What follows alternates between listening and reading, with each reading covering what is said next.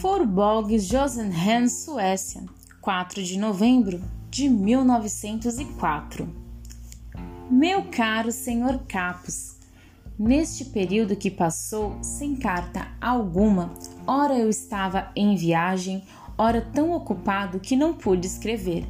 Mesmo hoje me é penoso fazê-lo, porque já precisei escrever muitas cartas de modo que minha mão está cansada. Se pudesse ditar, lhe diria muitas coisas, mas por escrito aceite poucas palavras em resposta à sua longa carta. Penso com frequência no Senhor e com tal concentração em meus votos que isso certamente o ajudaria de alguma maneira, mas duvido muito que minhas cartas possam servir de auxílio. Não me diga que sim, que elas são uma ajuda. Receba-as com tranquilidade, sem muitos agradecimentos e permita-nos esperar o que está por vir. Talvez não adiante eu examinar palavra por palavra a sua carta, pois não há novidade no que poderia dizer acerca de sua tendência para a dúvida ou de sua incapacidade de harmonizar a vida interior e exterior, ou acerca de tudo mais que o atormenta. É sempre o que eu já disse, sempre o desejo de que o Senhor descubra em si mesmo paciência o bastante para suportar e simplicidade o bastante para acreditar. Que o Senhor ganhe mais e mais confiança para aquilo que é difícil, para sua solidão em meio aos outros. De resto, deixe a vida acontecer Acredite em mim, a vida tem razão em todos os casos.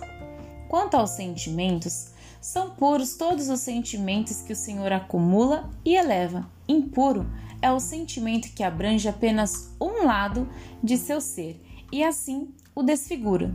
Tudo que o Senhor pode pensar a respeito de sua infância é bom, tudo o que faz do Senhor mais do que foi até agora, em suas melhores horas, é correto. Toda a intensificação é boa, caso esteja em todo o seu sangue, caso não seja embriaguez nem obscuridade, mas alegria da qual se enxerga o fundo. Entende o que eu quero dizer? Sua tendência para a dúvida pode se tornar uma boa qualidade se o Senhor a educar. Ela precisa se tornar saber, precisa se tornar crítica. Pergunte a ela a cada vez que quiser estragar algo seu, porque é algo e é feio. Exija provas dela, teste-a. E o Senhor talvez a deixe indecisa e confusa, talvez revoltada. Mas não desista, reivindique argumentos e haja assim, de modo atento e coerente, a cada vez. Dessa maneira, chegará o dia em que sua dúvida se converterá de uma destruidora em uma melhor colaboradora, talvez a mais esperta no meio de tudo aquilo que trabalha na construção de sua vida.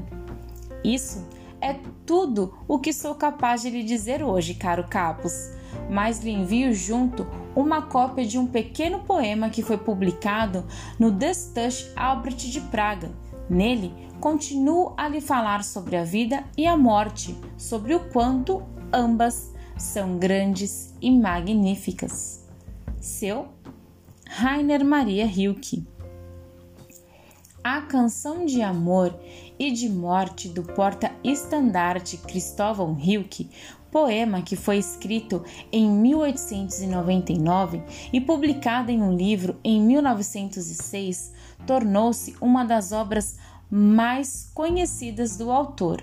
No Brasil, o texto foi traduzido por Cecília Meirelles, com base na versão em francês de Suzanne Kram.